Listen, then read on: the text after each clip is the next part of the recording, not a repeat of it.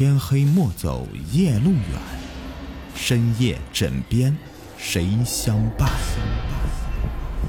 欢迎收听《灵异鬼事》，本节目由喜马拉雅独家播出。你们好，我是雨田。今天的故事的名字叫做《一封遗书》。你好。我的名字叫林燕，一名普通的高中生。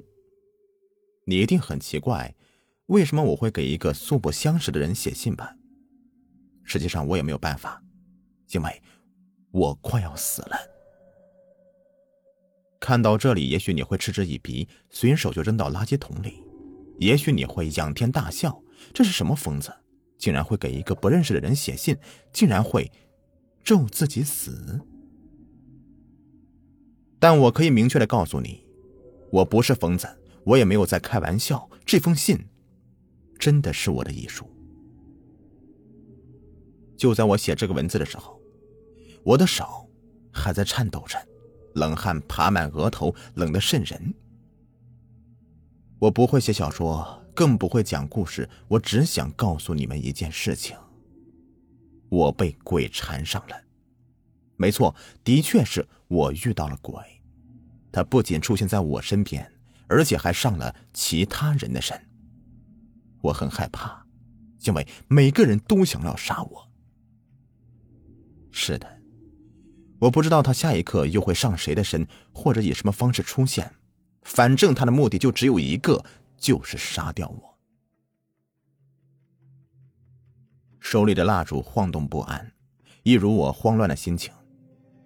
我很清楚，现在已经没有逃路了。我已经嗅到了死亡的气息，所以我才会下决心写下这封遗书。我呢，是真心的恳求你们看下去，并且永远引以为戒，因为下面要说的故事，全部都是真实的，发生在我身上。事情还要从半个月前说起。那时候我们还在上学。一般来说，学生分为两种人，一种是专门欺负人的恶霸角色，而另外一种则是备受欺凌的老好人。很明显，我属于前一种。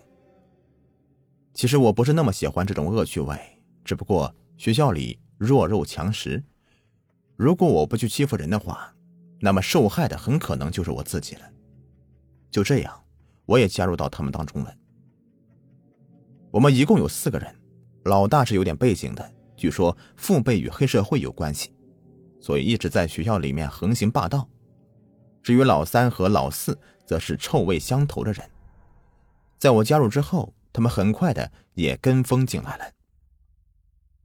在安静的校园里，一旦有了拉帮结派，很快就会成为学生们茶余饭后的谈资，所以我们很快便出名了，几乎所有人都不敢招惹我们。生怕会成为像他一样备受欺凌的对象。他也是跟我们一个年级的，名字就不说了吧，姑且称之为同学吧。同学的学习成绩不错，家里也挺有钱的，但唯一的缺点就是胆子小。没错，他为人特别的内向，就算受到欺负也不敢说话，更不敢告诉别人。就因为这一点。他成为了我们一直欺负的对象。每天早上，我们都会堵在门口，抢走他一整天的饭钱。如果他选择自己带饭的话，那我们就会抢过来，然后毫不留情的羞辱他。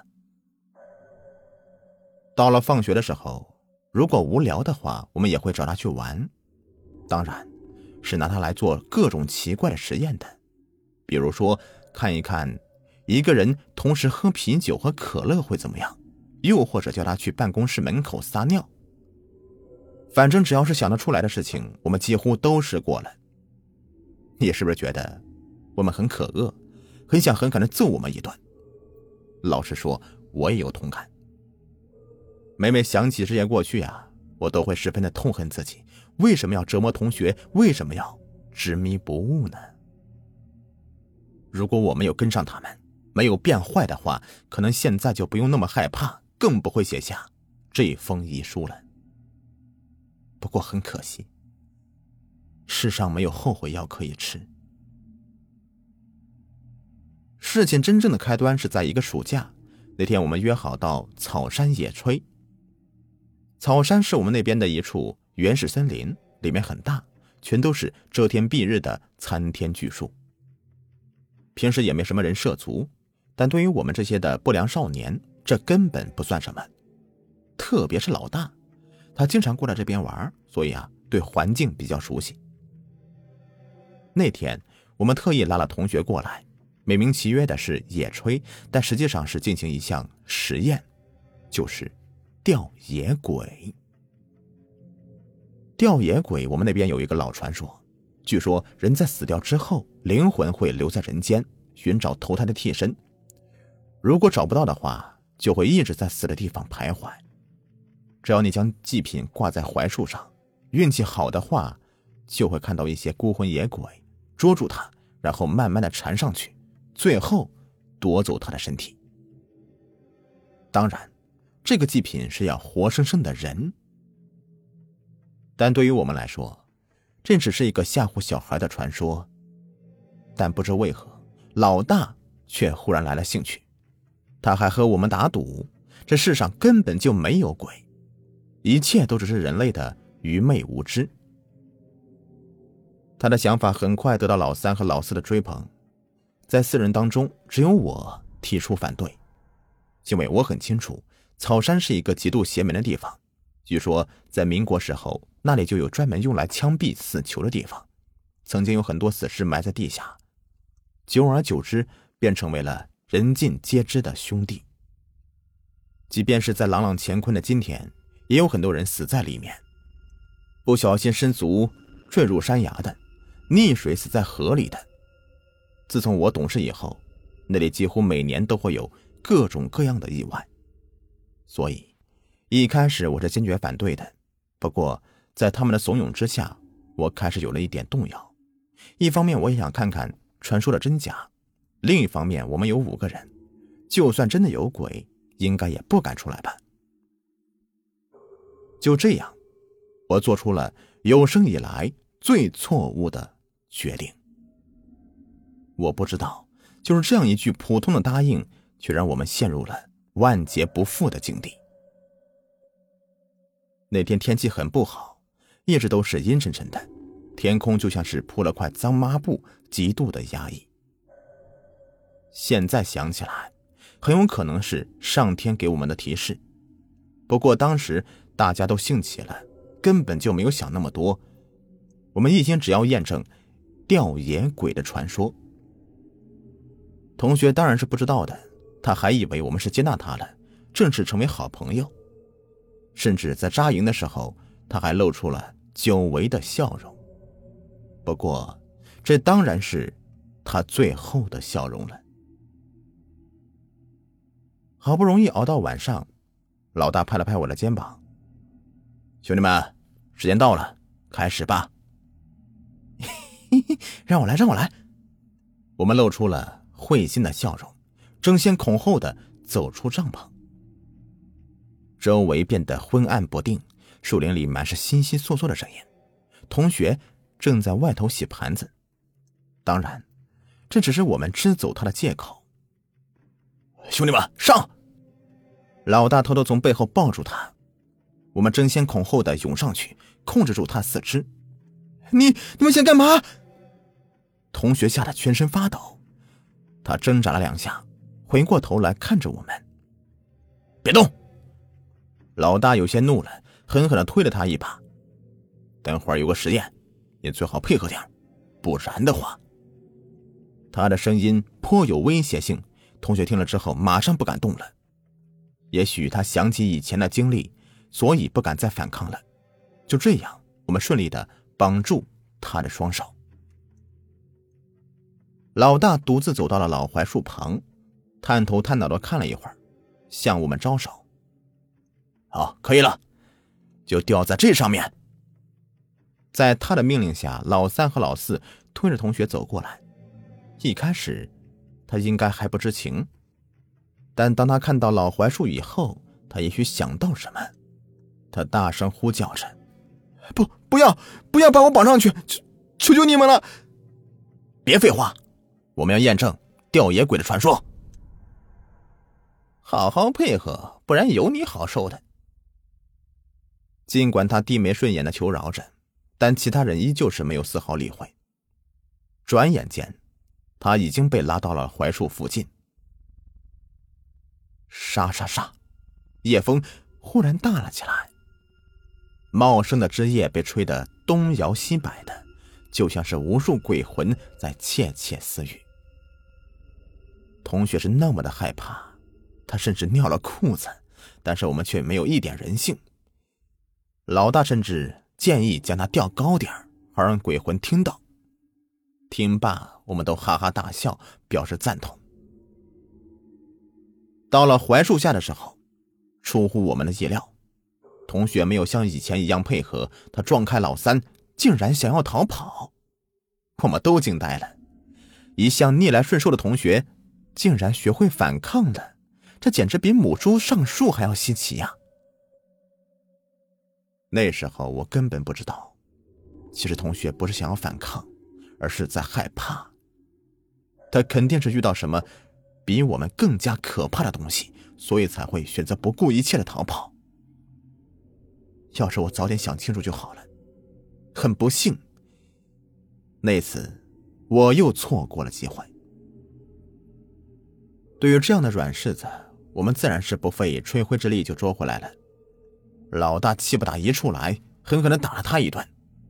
但即便是这样。同学还是不愿意上去，他总是在说着什么，一边说一边结巴。现在想起来，就像是有人在掐着他的脖子一样，但当时我们玩心大起，根本就没有想那么多。在老大的一声令下，我们抱起他，一股脑的挂到了粗壮的树干上。救救命啊！不要这样，这这里这里真的有鬼！同学还在拼命的挣扎着，但是显然没有用啊。我们的固定功夫做得很好，加上树干粗壮，就算是刮大风也不会摔下来。很好，很好啊！你就这样做诱饵吧，我们在下面守株待兔。嘿嘿嘿嘿，老大拍着手掌嬉笑道：“不要这样，要不，要不我给你们钱。”每人五百，你们你们先先放我下来，好不好？有钱大不了啊啊！老大又啐了一口，又加上两拳，同学苦不堪言，只能一个劲儿的对我们求饶。你就好好的做诱饵吧，放心吧，我们会在旁边看着的。老大扬了扬眉毛，又转身问向我们：“啊，如果待会儿拍到照片的话。”你们猜会卖到多少钱？呃，起码每人五百吧。老三学着同学的样子说道。我们会心的大笑着，然后走到旁边坐下，干脆玩起了扑克牌。一开始，同学还在苦苦的哀求着，但后来也许知道是没有用了，他不再说话了。虽然我一直在和他们玩，但不时的会看向那边。我打心底还是觉得有什么不对劲儿，但随着时间的推移，这种感觉渐渐减弱。我们沉浸在四个人的厮杀中，完全是忘记了树上的同学。大家都觉得没什么事情，就算有危险，他也会主动求救的。就是这样的可怕的思想麻痹了我们，这才导致了后面的事情。接下来，我们不知玩了多久。周围越来越暗，带来的手电好像也快没电了，我们竟然迷迷糊糊的睡着了。不知过了多久，我被一阵巨大的撞击声吵醒了，爬起来一看，手电光晃动不安，刺得我睁不开眼睛。我去，怎么搞的？我随口说了一句，随后一个高大的躯体靠了过来。我明显感觉到他在颤抖。老老老二，死人了？什什么？死什么人了？